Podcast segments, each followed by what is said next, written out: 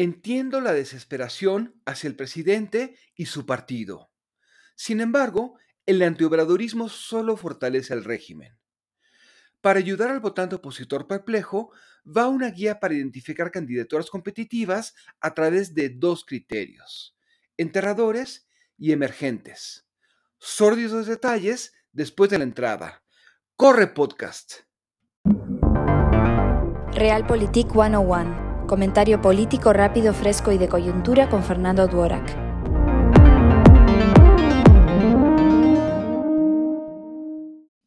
Después de 2021, ya nos debe quedar claro que no es buena idea votar por lo que sea menos Morena. Además, buena parte de la oposición sabe que gana perdiendo mientras controle los recursos de los partidos y designe candidaturas. Por ello, quizás no haya un interés real para presentar alternativas y les sea más rentable fingir indignación en redes sociales.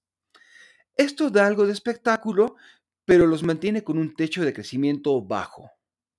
Si la oposición no planteará alternativas, a menos que se vea obligado a hacerlo para sobrevivir, propongo dividir las candidaturas de 2023 y 2024 en dos categorías, enterradores y perplejos.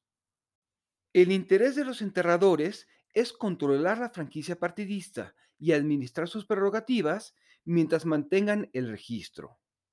Son las mismas personas que por acto u omisión llevaron al triunfo de Morena y por más que digan lo que un público desea escuchar, su imagen se reduce a retórica y desplantes antes que desempeño. Pregúntense cuántos son competitivos en tierra en lugar de brincar en asientos de representación proporcional. Los emergentes no son próceres, pero al menos tienen idea de qué se hizo mal antes de 2018 y comunican de una forma menos acartonada que los enterradores.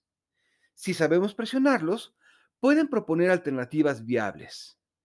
La posibilidad de reelección inmediata los está obligando a construir liderazgos de base para sobrevivir en lugar de brincar de cargo en cargo a través de listas. Sin embargo, los emergentes son una amenaza para los enterradores, pues los desplaza. ¿Qué hacer? Empecemos por ser mucho más críticos con la oposición de lo que estamos siendo. Solo así podemos comenzar a decantar perfiles. No hay cosa peor que creer lo que se desea creer en este ambiente. Cuestionémoslo todo, empezando por lo que nos gustaría. Soy Fernando Duorak y esto es Realpolitik 101. Hasta la próxima. Sigue a Fernando Duorak en Twitter y en Facebook. Visita fernandoduorak.com para más información y análisis político.